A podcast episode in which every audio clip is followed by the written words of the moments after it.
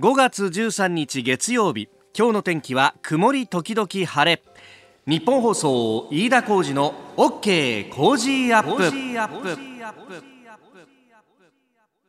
朝6時を過ぎました。おはようございます。ニッポン放送アナウンサーの飯田浩司です。おはようございます。ニッポン放送アナウンサーの新行市佳です。ニッポン放送飯田浩司の OK Cozy up。この後8時まで生放送です。あの番組宛てにいろいろメールをいただくんですよね、はい、でメールはあの24時間受付なのでこの土日を挟んでですね、えー、結構いっぱいメールが来てるんですよ、うん、でメールボックスを開いてこうずっとこう見ていくとですね、えー、いろいろなメールをいただいてるんですがその中で、うん袖ヶ浦の年刊文春編集長のみっちょんさんという方飯田アナ殿というふうにですねタレコミをいただきまして、はい、初めてメールをくださったありがとうございます。ありがとうございます、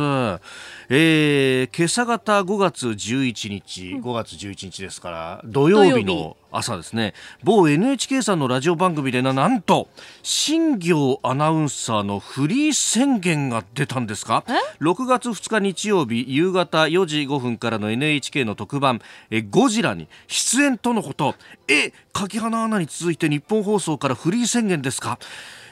日本放送は給料が安いからなって某 U アナが言ってましたけれども以上文春法でした。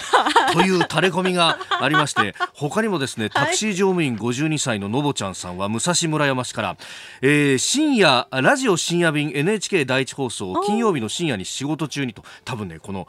みっちょんさんと同じか放送ですけれども今度いつだか今月中ですか？NHK ラジオのゴジラ特番でその中のコメンテーターの一人が日本放送のアナウンサーが出るとか出ないとか卒論がゴジラとか言ってたんですがそれって誰なんですかね？井田さんどういうことですかと。をいただきましたが、はい、えー、2つのメールを組み合わせると犯人はこの人しかいない、はい、新業市川アナウンサーそうです。私ですね。どういうことだよこれ。フリーになるとかそういうことでは決してではない。ないんですけれども。まずそれだけはそれだけは違います、ね、違いますからね、はい、私の本部はここだと思っておりますのでありがとうございます。それは違います。はい。でえっとですね NHK さんでですね6月2日日曜日になるんですけれども、うんうんうん、あの午後4時5分から6時50分にかけまして、まあ、およそ3時間ぐらいになるんですが、うん、えー、襲来5時ラジオというゴジラ特番が放送されることになりまして、はいはいはい、えー、生放送でお届けしていくんですけれどもそちらにあのお邪魔することになりました。NHK の大阪放送局から？はいそうなんです。大阪からやるの？大阪からお届けするということで最初の1時間ぐらいは関西地方向けに放送しまして、うん、残りのおよそ2時間は全国ネットで、はい、お届けしていきます。なるほど。えこれ何、えー、出演予定って今手元にあるんだけどさ、はい、結構豪華なメンバーだよね。そうなんですよ。あの初代のゴジラでもねあの主人公を演じてらっしゃった宝田明さんですとか、えー、シン・ゴジラの映画監督特技監督でした、えー、樋口真嗣さん、うんうん、えー、そしてプロレスラーの重心サンダーライガーさん、うん、えー、そしてライター編集者、えー、編集者のガイガン山崎さん、うん、そしてあの新業もお邪魔するということになりました宝田さん樋口さんライガーさんガイガンさんの並んで新業市川アナウンサーってすごいね、はい、大変恐縮なんですけれどもあの、うん、NHK の中で女性でこうゴジラ好きな人ってこう探していたらこう、うんうん、当たったということで。いや言っとくもんだねこういうのは。ですね本当に。ありがたい限りですあのツイッターのハッシュタグがありまして、はいはい、えハッシュタグゴジラジオカタカナでゴジラジオになっております。なるほど、はい、ハッシュタグゴジラジオでつぶやくと生放送の中でも使ってもらえるかもしれないし、はい、え皆さん OK Cozy up っていうのも横に cozy1242っていうハッシュタグ一緒につけてつぶやいていただくとこれは一体何なんだってなる人がいるかもしれませんのでね一つ。えーはい、6月2日。日曜日、うん、えー、4時5分から4時55分にかけてはうん、えー、関西地方向けの放送になるんですけれども、はい、午後5時5分から6時50分にかけては全国向け、うん、えー、全国ネットでお届けしてまいりますので。ちょっと待って、はい、え夕方のさってことは6時50分までは大阪にいるんでしょ、うん、そうです。大阪の NHK にいるんでしょ、はいお前翌日どうすんだよ翌日。飛んで帰ってきます。マジで？マッハで帰ってきます。大丈夫？大丈夫です。本当？はいはい。そうか。帰ってきますよ。じゃああのぜひですねこの感想も含めて、えー、翌日6月3日月曜日の工事アップもお聞きいただければと思いますぜひよろしくお願いいたします。大変だね。当班掛け持ちだなるほど。いやありがたいです本当に。ちょっとあのどういう話するかっていうのこの番組の中でもおいおいね、そうですねちょいちょい出していく、ね、あの詳しい部分またねお伝えしていければと思っておりますので。はい。はい、6月2日日曜日の夕方、えー、ぜひゴジラジオもお聞きいただければと思います。よろしくお願いします。さあ最新ニュースをピックアップいたします。スタジオに長官各紙が入ってきてますけれどもまあ今日は本当バラバラという感じですね、えー、特集記事で一面というところも結構ありますけれどもまあ昨日あの経済の話で言うと NHK にまああ与党与野党各党のまあ政調会長にあたるまあ政策担当責任者の人たちが出演というのがありました。まあこれあの来たる消費税の増税をどうするんだというところが、まあ、主な議論となったわけですけれども、まあ、それについてはですね、えー、与党側は、まあ、対策をばっちりやるから、えー、増税はしてい、えー、くんだというふうに言って、まあ、野党側はいやそんなことしたらこれ景気が悪くなっちゃうだろうというのも、まあ、選挙を前にしてというのもあると思うんですけれども、えー、反対と、えー、したがって賛成反対がこうくっきり分かれたというようなことになっておりました。まあ、あこれについてはね、えー、基本的にはもう今やってもなと私なんか思うんですけれども、まあ世の中の流れっていうのもだいぶちょっと変わってきたところがありまして、今日日本経済新聞が、えー、内閣支持率など世論調査の結果を出しております。えー、日経とテレビ東京による10日から12日の世論調査ということなんですがこれを見ると、えー、消費増税についてはですね、えー、賛成41%反対52%と反対が上回りました、えー、3月の下旬に同様の質問がした時は賛成45反対40などで、まあ、拮抗していたんですが足元だんだんとちょっと景気怪しくなってきたかなというところに、まあ、例えば米中の貿易摩擦の部分が深刻化しているということであったりイギリスの EU 離脱ブリグジット、えこの辺りがかかってきたんで景気の先行きちょっと暗いのかなというようなところがあ肌感覚としても出てきたんじゃないかというところです。で、えー、それに関連してですね、今日はあ景気動向指数の発表がこの後あるということで予定をされております。まあこれ、えー、景気動向指数速報、まあ足元3月どういった景気だったのかなっていうのがまずわかるというのと、で、えー、さらに1週間後の5月20日にはですね、えー、1、3月期の GDP の速報値が出るということで、おそらくここもあまりいい数字にはならないだろうと、えー、この2つがこう数字として突きつけられたときに、じゃあ世論はもう一回どう変わるのかと、すでにその予兆が見えてきているようなところがあります。で、えー、そんな中でちょっと週末で気になったあ記事があったんですけれども、日本経済新聞がですね、昨日日曜日の朝刊の一面で報じていたんですが、え最低賃金を3%以上上げようということを骨太の方針に明記を目指すという見出しが立っておりました。これ骨太の方針というものがですね6月に大体これが出てでこれがその翌年の予算への大体のこう大枠というか縛りになっていくということでこの骨太の方針の中に乗るか乗らないかっていうのがですねまず一つ政策バトルの第1ラウンドみたいなもんでここで乗ると基本的には予算がついてでそれが翌年以降に政策化されるという、え一連の流れができるんでまさに今この5月というのはバトルの真っ最中なわけです。でそんな中で最低賃金を上げるということが出てきました。で、え消費増税を睨んでということなんです。これあの確かに賃金を上げることで、え消費を個人消費を冷え込まさないようにすれば日本はですね、えー、輸出国というふうにも思われているんですが実は GDP の6割ぐらいが内需。国内での需要で支えられている。国内の需要とは何かっていうと個人消費とあとは法人、まあ、企業がいろいろと投資をしたりとかでお金を使うと。いうことになっていくんですけれども個人消費ってやっぱり非常に大きいわけですよ。でそこを支えるための最低賃金上げっていうのはいいっちゃいいんですけどただこれを不景気の時にやると何が起こるか。民主党政権とかの時もあの賃金上げろって言って上げるとどうなるっていう議論の中でそういうことがあったんですが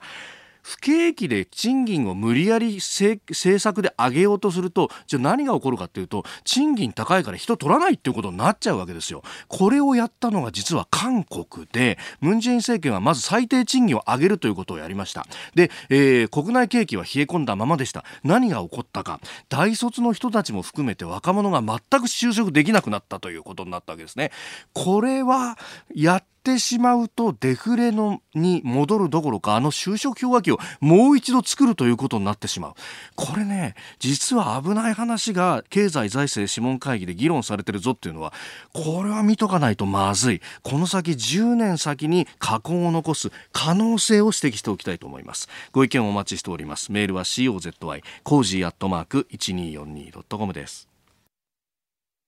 時刻は6時57分です。さあ、7時台はコメンテーターの方々とニュースを掘り下げてまいります。今朝のコメンテーター、ジャーナリスト、須田慎一郎さんです。おはようございます。おはようございます。メールをいただいております。瀬戸愛優なぎさん、はい、阪神 A クラス3位、貯金1ですが、これから巨人、広島、ヤクルト、DNA、巨人、広島と、えそして交流戦と、A クラスチームとの試合が連続ですよ。どうですか、お二人、意気込みをどうぞと。二人の二人の意気込みなんですね。いや当然打てば勝つんだけども、そうそうなんですよ。なかなかねっていうのが昨日もね、1回の裏の福留2点タイムリーで同点までっていうね、このいい流れだった感じもしたんですけどね。ねまあ相手ピッチャー良かったしね昨日はね。本当ですよね。え。ー、打てる打てる。頑張れ、はい、もうねもう体勢も整ってきたし。5月13日月曜日時刻は朝7時を過ぎました。改めましておはようございます。日本放送アナウンサーの飯田浩二です。おはようございます。日本放送アナウンサーの新業一華ですあなたと一緒にニュースを考える飯田浩二の OK 工事アップ。7時台はコメンテーターの方々とニュースを掘り下げてまいります。今朝のコメンテータージャーナリスト須田慎一郎さんです。須田さんおはようございます。おはようございます。須田さんには番組のエンディングまでお付き合いいただきます。では最初のニュースこちらです。9日の北朝鮮の飛翔体弾道ミサイルと断定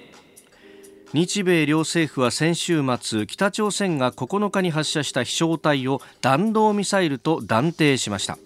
アメリカのトランプ政権は制裁解除には応じない構えを崩さず膠着状態にある非核化交渉の再開はさらに遠のきつつあります。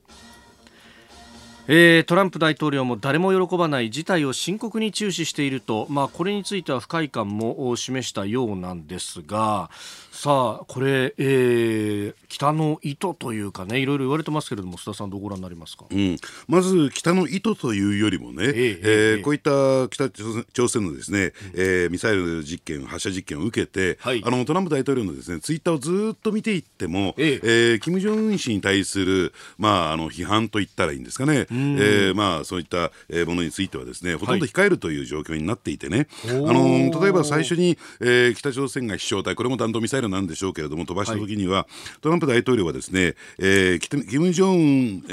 ー、氏はですね、うん、私との約束を破るつもりはないだろう。ディールは起きる。まあ、合意は起きるというようなそういうツイッターを出して、はい、ずっとこういったトーンで臨んでるんですね。はい、えただしですよ、えー、その一方で北朝鮮という国というか体制に対する批判というのは非常に厳しいものがあるんだけれども、はい、あの金正恩委員長に関してはですね、えー、まあ、その批判を控えているというね、えー、こういったちょっと不可思議な状況に置かれてるわけなんですよ。はい、まずこう注目すべきなんだろうと思うんですね。うん、でなぜそうなってるのかというと一つ目はですね、やっぱり大統領選挙を強く意識する中でのね、はい、外交上の成果、やっぱりあの北朝鮮のですね核ミサイルの、えー、凍結するというね、えー、ところに関しては、その外交上の成果としたいというね、はい、トランプさんの意図があるから、ここで、えー、元の状況に戻りたくないというつもりもあるんでしょう。ただ、はい、えー、これが一般的なね、えー、報道なんだけれども、はい、私はそうは見てないんですよ。ほうほうほう。ね、そういった思惑も一つはあるんでしょうけれども、うん、もう一つ背景にあるのは、この番組でもいくつかあの何度かね、えー、申し上げてきたように、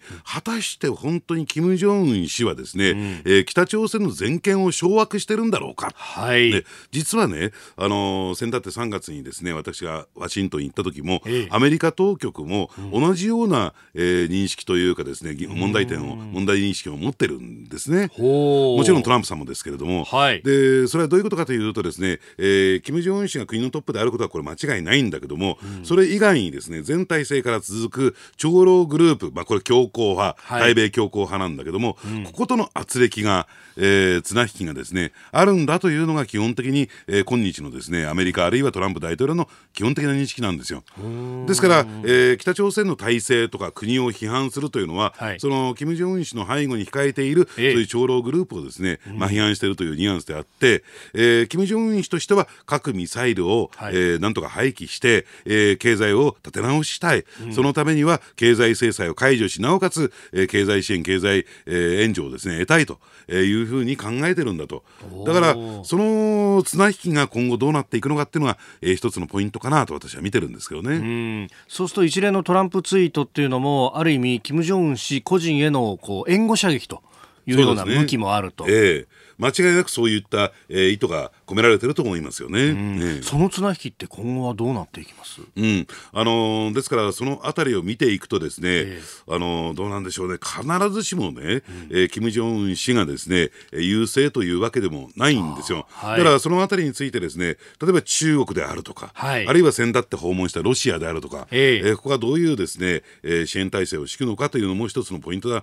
ではないかなと。ロシアにしても中国にしてもですね、はい、えー、北朝鮮これ以上核ミサイルで暴走するというのは、よしとしてませんからね。はあなるほど、えー、そこではまあある意味一致点は見出せると。えー、えー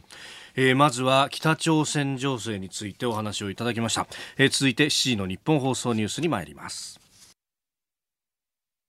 7時7分です、えー、メール、ツイッター北朝鮮についてもねい。ろいろいただいてるんですが、はい、えー、三つさんツイッターです。北朝鮮はそうなると金正恩体制、まあ、若手側そして軍部、まあ、これ長老側、えー、さらにもう一つあの自由朝鮮というのはどう絡んでくるんでしょうかねと。三つどもえなのかなというような、えー、書き込みもいただきました、うん、アメリカが、まあ、今は保護していると言われてますけれどもね、えーあのー、ですからねこれも一つ大きなポイントで日本でほとんど報道動されてないんですけども、はい、アメリカ側の認識としてはね、うん、えー、長老グループはどうしたいのか、これね、うん、えー、集団指導体制に移行したいんではないかという見方を強めてるんですよ、北朝鮮が。なるほど。だからそうなった場合には、はい、ねえー、体制チェンジして、ええ、要するに、えー、正当な後継者をつけるぞと変えるぞというある種のブラフなんですよねこれね。自由朝鮮というのは。そうなんですね、ええ、ご意見お待ちしてます。 COZY cozy アットマーク 1242.com ですおはようニュースネットワーク。東京有楽町ニッポン放送キーステーションに全国のラジオ局21局を結んでお届けいたします。時刻は7時11分になるところです。おはようございます。日本放送アナウンサーの飯田浩二です。今朝のコメンテーターはジャーナリスト須田慎一郎さん。取り上げるニュースはこちらです。アメリカの制裁関税中国からの輸入品すべてに拡大へ。トランプ政権は13日中国からの輸入品すべてに制裁関税を拡大する第4弾の詳細案を公表します。スマートフォンやノートパソコンなど消費者に身近なハイテク製品にも25%の関税が上乗せされる懸念があり日本や韓国、台湾などアジアに広がる一連の供給ルートも影響を受ける可能性があります。先週末、米中貿易協議、まあ、閣僚級協議が行われてそこで物分かりに終わったと。そして10日金曜日の日本時間午後1時1分から、えー、第3弾の関税に関しては10%から25%に引き上げが行われた、はい、でさらに矢継ぎ早にアメリカ側はすべ、えー、ての輸入品にというところまで言及をしてきました、うん、あの第3弾についてはですね、はい、まあ、一般消費財が中心なのでね、うん、もちろんアメリカの、えー、国内の消費者の影響はあるかもしれないけれども、はい、あのトータルとしてはねそれほど大きな影響はないんですよ。ただやっぱりこの心配されるのは、えー、これ第4弾ですよね、はい、えー、ここにノートパソコンであるとか iPhone が入っているために、えー、そういった電子機器ハイテク製品が入っているためにですね、うん、えー、それは大きな影響を及ぼすだろう。どうしてかっていうとあのサプライチェーンつまり供給網というのがあるじゃないですか、はい、つまり中国ではその製品を組み立ててはいるんだけれども、うん、部品についてはですね、えー、何もすべて、えー、中国で生産しているわけじゃなくて、はい、えー、日本などのアジア各国からその部品を輸入して、そして中国で組み立ててアメリカに輸出をする。でそうするとそこに関税がかかってきて、ブレーキが輸入対輸出にですねブレーキがかかるようになると、そういった部品の輸出についても大きな影響を及ぼすと、はい、だから、えー、それがドミノ倒しのように世界各国に及んでいくんだというのがやっぱりこの第4弾で一番心配されているところなんですね。はい、じゃあそういった事態になるのかどうなのかということなんだけれども、うん、あのアメリカが問題視しているのは大きく2つポイントがあるわけですよね。はいうん、でまあ1つ目はですねこれはどちらかというとトランプさんがということなんだけども、えー、対中貿易赤字。アメリカにとっての対中貿易赤字をなんとか圧縮する、はい、でどうしてかというと、うん、まあ言ってみれば貿易赤字が膨らんでいくというか貿易赤字が出てくるということはこれはアメリカにとってみると、中国から失業者を輸入しているようなもんなんですよ。あそうか。あの他で作ったものを輸入してくるってことは国内で作らず失業者が増えるってことだから、えある意味輸入してるようなものがある、えだからこれを、えー、なんとかせと、はい、いうところで特にアメリカ内陸部のね、はい、えー、白人層を中心とするその失業者であるとか低賃金労働者、うん、えー、この、ね、待遇を改善するあるいは、えー、就職を得るというところはですねトランプさんの大統領選挙の公約のいの一番ですよね。だから絶対額としての貿易赤字を減らしていくというところも重点が一つある。ただ、はい、それ以上に大きな問題なのは、ええ。えー、ここへ来てのですねトランプ政権成立以降のですね、対えー、対中貿易戦争に関して言うと、もう一つ大きなポイントがあって、はい、それは、えー、貿易の不公正、不公平なんですよ。それは何かというと、例えばアメリカ企業が中国に出ていくと、えー、まあ言ってみればハイテク技術であるとか、えー、先端技術をですね、まあとにかくこっちへよこせと。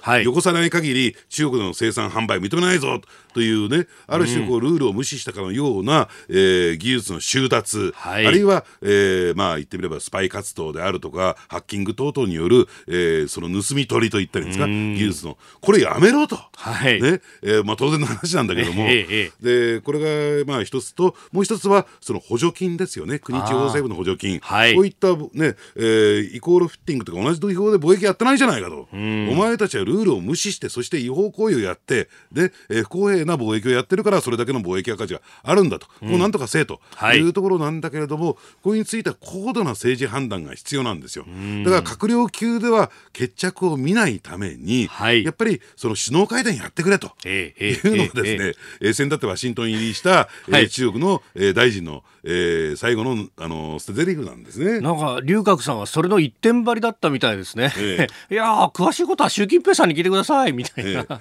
ら今回ですね、えー、来た来たことはいいことだけども、えー、決着することはなかったんですね。はあ。じゃあむしろここで決裂までいかずに、まあ、一応なんとか次を残したっていうだけでも、まあ、成果と見なきゃいけないぐらいの勢いなんですか、ね、あのただですね中国としてもから飲めないですよね、はい、だってここを飲んでしまうと中はい、中国の優位性がすべて揺らいでしまう。それどころかこれまで違法行為やイリーガルな行為をやったことを自ら認めることになりますからね。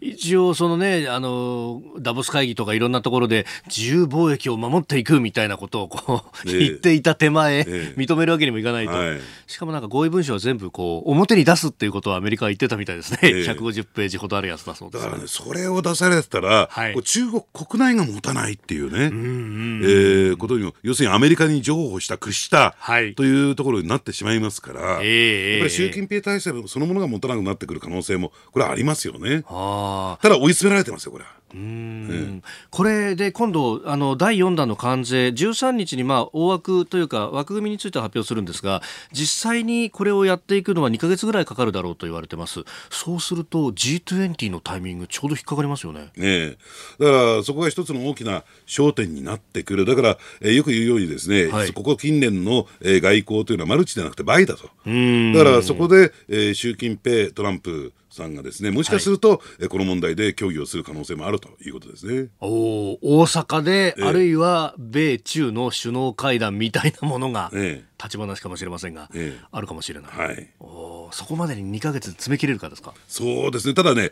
もうこれトップダウンですから要するに下から積み上げってのはできないと思いますね。イエスかノーかの2つ ,2 つに1つですから。なるほど。それが遊郭にはできなかったということですよ、えー、では続いて2つ目こちらです菅官房長官外交デビューポンペオ氏ペンス副大統領と会談。菅義偉官房長官は4日間のアメリカ訪問の日程を終え昨日帰国しました。政府の危機管理を担う官房長官の海外出張は極めて異例。異例の訪米でペンス副大統領やポンペオ国務長官らアメリカ政府の要人と相次ぎ会談し北朝鮮の短距離弾道ミサイル発射や日本人拉致問題在日米軍再編など幅広い分野で連携することで一致しました。まあ、これ、議題が示す通り、官房長官というよりは、拉致問題担当大臣という面も合わせて訪米ということでありました。さあ、これはうん、結構艦隊を受けたようですね。そうですね。あのですからポスト安倍として注目が集まったというよりもそこにね、えー、注我々が、えー、関心を払うよりもですね、はい、やっぱりアメリカ側の受け止め方はどうだったのかっていうところを見ていきますとね、はいえー、いろいろな動きを見てみるとやはりポスト安倍の一人として、うん、えー、アメリカ側は認識している。もっと言えばもっと少し踏み込んで言えばですね、はい、えー、ポスト安倍の最有力候補者としてアメリカ側はこれを認識したと。えー、いうふうに言っていいと思いますね。えー、かつてですね小泉政権の時代に、はい、えー、安倍さんが同じ立場で訪米したことがあるんですよ。はい、ほぼほぼ同じようなえーまあ、状況がえー、アメリカサイドがで生まれたんですね。ですから、まあ、言ってみればですね安倍さんが、えー、小泉政権の後を受けて第一安倍政権を発足するというね、はい、流れが一つ出来上がった。だからといってねすぐね、えーまあ、日本の国内の政治状況がありますから、えー、ポスト安倍は菅だとは言いませんよ、えー、言わないけれども少なくともアメリカはそういう認識を持って私が注目したのはですね、はい、あのその動線なんですよ。ホワイトハウスの中でのどういったルートをたどって、うん、えー、菅さんはですねペンス大統領と会ってホワイトハウスを自供するか。その動線をずっと見ていくとですね、うん、総理大臣と一緒。へえそうなんですか。ねでただ私が注目したのは、はい、サプライズがあるかなとペンスさんと会った後に、はい、えー、たまたま廊下でたまたまというのはないですよ、ね、あの測ったように、はい、えー、トランプ大統領がそこに出てきて、うん、立ち話ぐらいやるのかなこれ安倍さんの時やったんですよ。当時のブッシュジュニア大統領と、はい、同じような状況が生まれるかなってそこを注目したんですが、ええ。そこまでは至らなかったなと。うん、え。まあ、その意味では、ある意味、こう、今まだ、こう、様子を見てみようみたいな感じなんですか、トランプさんの中ではね。いや、だからね、あの、そこまで100%ではないというね、うん、ただ、その、えー、まあ、日本側、そしてアメリカ側の思惑としてはですね、はい、だって随行団も総理級でしょ？そうですよね。えー、そして、外務省の局長級が何人も。えー、そして、ホワイトハウスの中の、はい、その行動経路といったんですかね、うん、移動経路もですね、その総理と同格、国賓と同格というところを見てみてもですね、はい、やっぱりアメリカ側の受け入れ体制も十分かなと、えー、思うんですね。えー、でまあ今回そのポンペオさんにしてもペンさんにしてもまた会おうというふうにまあ再会を約束みたいなことまで報じられてますよね。ね今後これ菅さんが外交の場でいろいろ出てくるっていうのは可能性としてもあるんですかね？うん、ただですね、えー、あの官房長官というのは、はい、総理の女房役ですからね、えー、えー、加えてですね霞が関のトップ中のトップですから、はい、そういった意味で言うとその外交の最前線に出るべき人物じゃないんですよ。立場じゃないんですよ。ああ、立場上そう、えー、うん、そうすると、えー、その再会を約束したっていうのは、はい、どういう立場なのかなと。おそっか含むと、えー、つまり官房長官としてではなくて、はい、次は違った立場でまた会うということなんじゃないかなと僕は認識しましたけどね。なるほどね、えー、そうするとこれ参院選がある。その後は必ず党役員人事とかね、えー、えー、大臣人事もあると、改造があると考えると。またいろんな風が吹きそうですね。そうですね。そこに解散も絡んでますかね。はい、はい。えー、ということで須田慎一郎さんとお送りしてまいりました。日本放送でお聞きの方この後も須田さんにお付き合いいただきます。7時26分です。今朝のコメンテーターはジャーナリスト須田慎一郎さんです。引き続きよろしくお願いします。はいお願いします。続いて教えてニュースキーワードです。日米貿易交渉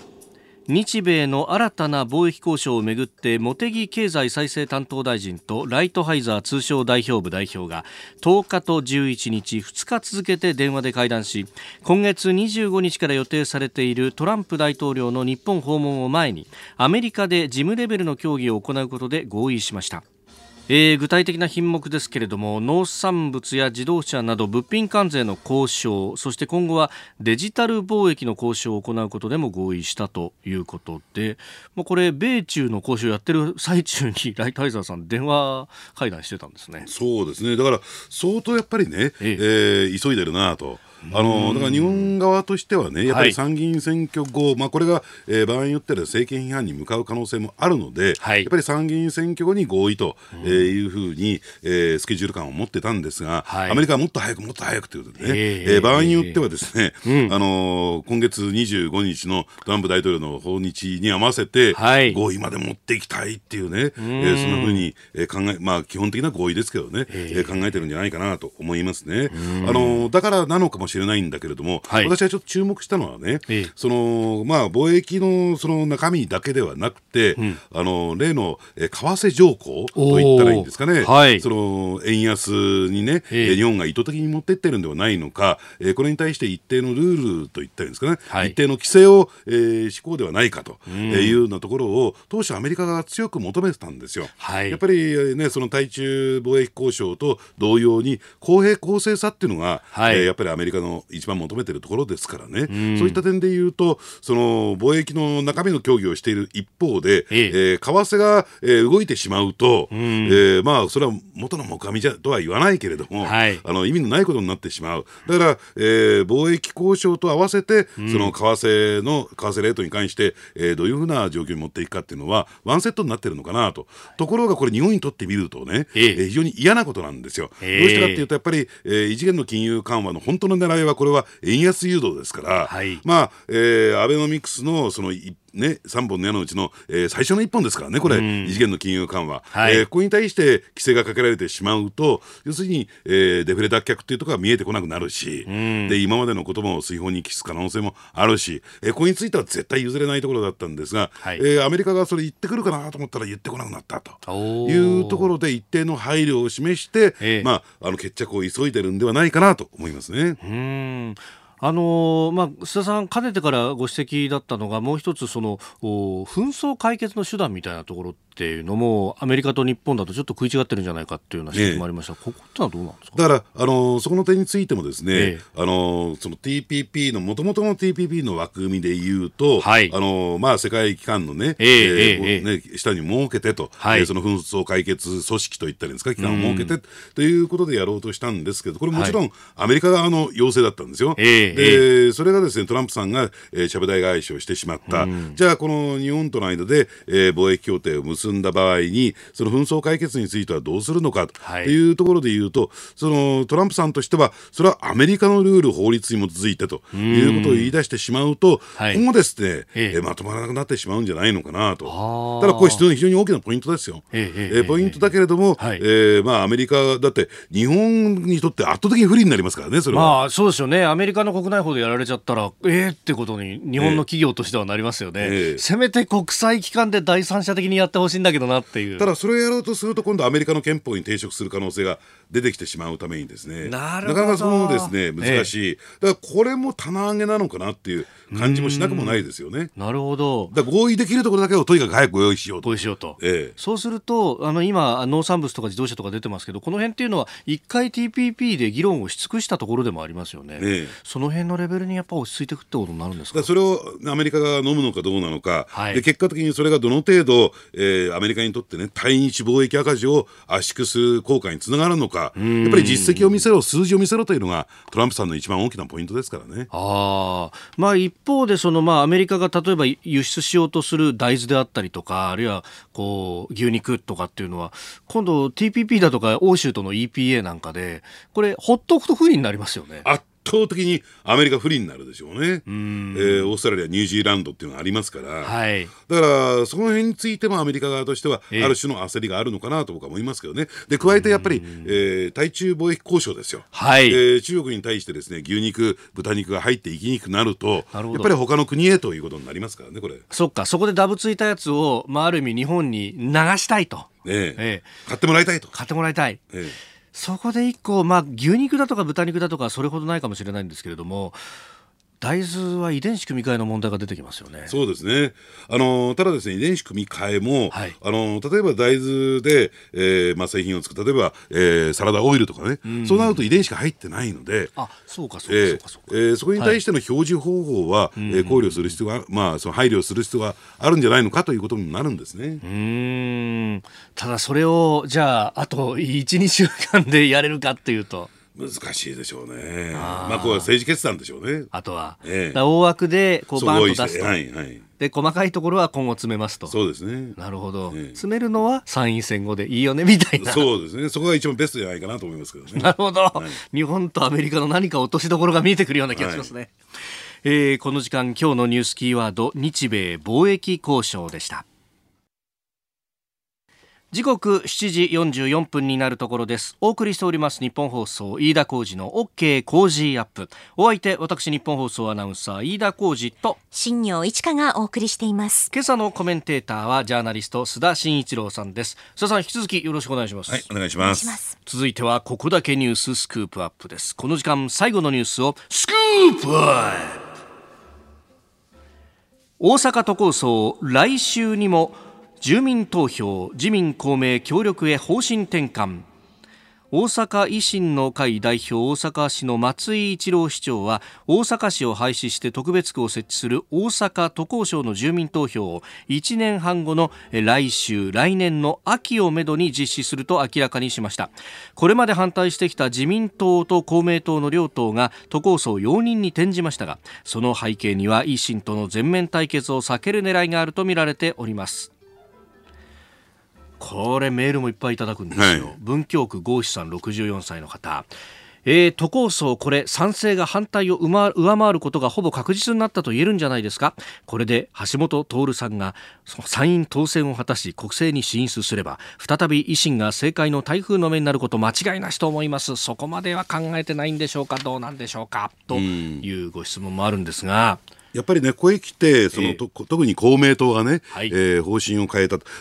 そもそもね、公明党の基本方針っていうのはこういうことだったんですよ。都構想については反対。はい、ただ、維新に対してですね、大阪維新の会に対して、うん、えー、まあ、住民投票までは協力しますよという、非常に分かりにくい、はい、えー、スタンスだったんですね。ただ、今回のですね、そこの原点に戻る。だから、都構想については、おそらく反対をする方針は、えー、まあ、変え変えないと思うんですね、えー、まあ、そこに対して維新はですね、えー、えー、まあ、いろいろ手突っ込んでくると思いますけれども、ただ自民党については、えー、協力しますよということなんだろうと思う、じゃあなぜ今のタイミングなのか、はい、えー、ね、このタイミングでなのかっていうと、えー、やっぱりダブル選挙というね、えーまあ、空気がですね、えー、少しずつ漏れてきたからだろうなと思いますね。あこれ、参院選はまあ予定されてますが、それだけじゃなくて、衆議院選挙もあるとなると、様相が変わってくる。えー、あのですから、このままの状況の中で衆議院選挙に突入すると、はい、まあ、あの関西ね、上昇関西と言われている、うん、えー、関西においては大阪の、えー、選挙区4、兵庫2とあるわけなんですけども、小選挙区ですけどね、はい、えー、特に大阪の選挙区、これは絶対的にね、うん、えー、公明党としては落とせない選挙区なんですよ。はい、ただ、ここへ来て、やっぱり公然と橋本徹さんがですね、えー、そこに、えーね、例えば吉村さんが、えー、市長を辞めて立つんじゃないのかとかね、えー、えー、あるいは松井さんもそれに、えー、続いてくるんではないのかとかね、はい、えー、いろいろなですね、えー、まあ発信をして、えー、まあそうなってくると、うん、えー、これまではその維新はその選挙区に対してここしか立たなかった、はい、えー、選挙協力というのをやってきたんですが、うん、その選挙協力を保護にするどころか、はい、有力候補をそこにバンバンバン立てられると、えー、えー、上昇関西を、えーね、している、えー、標榜しているですね、はい、えー、公明党および創価学会にとってみるというと致命的な打撃を受ける、だったらここで、えー、少し譲歩してと。いう判断が働いたんだと思いますけどね。まあ、その上、公明党って、まあ、ポリシーとして小選挙区に立った人が比例で重複立候補って認めてないんですよね。そうなんですねだから小選挙区で落ちちゃったらもうそれっきりおしまいになっちゃうと。比例は比例ですからね。えー、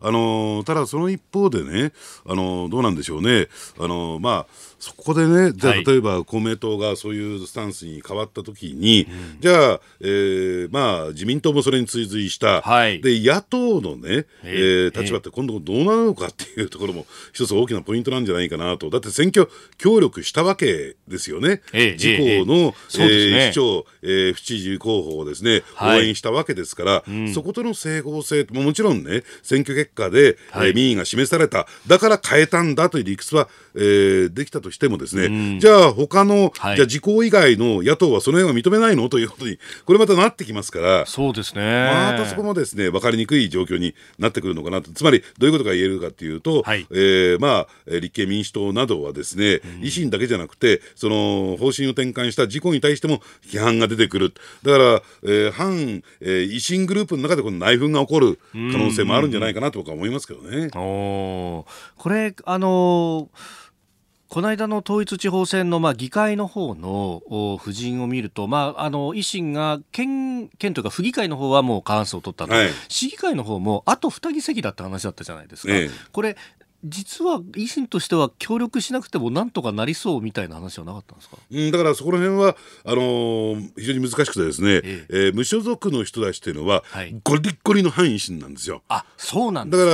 ー、自民党に手を突っ込んで2人ぐらい引っぺがしてくるっていうのが、一番ベストな方法だったんですが、でまあそういったところを考えて自民党は方針転換したんだろうなと私は思いますけどね。はただそうは言ってもですねやっぱり、はい、えー、公明党としてはですね、はい、それをやられてしまうと、うん、衆議院選挙で候補を立てられちゃうんですよ。あそう、ね、自民党に手を突っ込んでそこから2人ないし3人持ってきて、えー、えー、ね、法定協議会をパスしてもですね、うん、えー、今度ですね、まあ、議会をパスしてもですね、はい、えー、今度選挙において、えー、対立候補を立てられてしまう、うん、そうなる前に手を打ったと。いうことだと思いますけどね。やっぱりこう国政とのリンクっていうのが濃厚に、えーはい、これ来年の秋までって結構スパン長いですよね。えー、今このイケイケどんどんの状態でここでなかなか住民投票ってわけにはいかないもんなんですか？そこね、違和感あるんだろうと思うんですけども、えー、なぜかというと、えー、法定協議会で、これ、了承、了解を取らないとだめですよね。で、法定協議会というのは、はい、市会議員、府会議員が、はい、えー、占めてますから、うん、えー、まあ、所属してますからね、うん、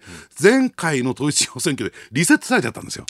またゼロからなんです。えー、じゃあ法定協議会のメンバーをまず選んで、ええ、でそこでまず立ち上げて。前回の議論は全部なくなっちゃったんです。そうなんですか、えでまた一からやらなきゃならないと。で法定協議会としての、まあ、ある意味のこう案を出さなきゃいけない、ええ、まとめて、えー、結論を出してそれで法定協議会で了承了解を取るとい。う手続きを踏んでいかなきゃならないから、来年の秋なんですよこれ。なるほど。そんないきなりおいそれとできるもんじゃないんですね。で、え、しかも案を出したらそれを今度議会に諮らなきゃならないし、で議会に諮ってようやく住民投票と。だから問題なのはね、だからここでダブル選挙が終わった後に、はい、衆議院選挙が遠のくと、本当に公明党前協力するのかと。ですよね。だってそれで揉めたんでしょ今回のこのダブル選挙の前、えー、ダブル選挙というか、あの、クロス戦ですか、えー、首長選の前も。えー、ってことは、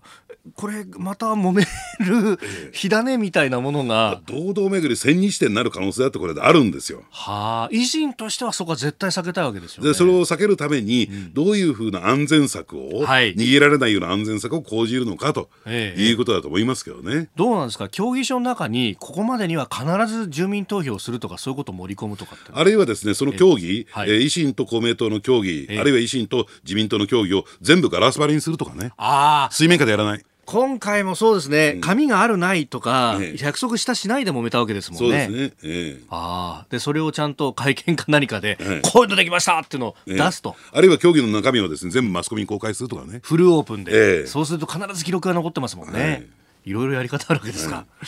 えー、ということで大阪都構想についてお話しいただきました、えー、このコーナーも含めてポッドキャスト YouTube ラジコタイムフリーでも配信してまいります。詳しくは番組ホームページをご覧ください。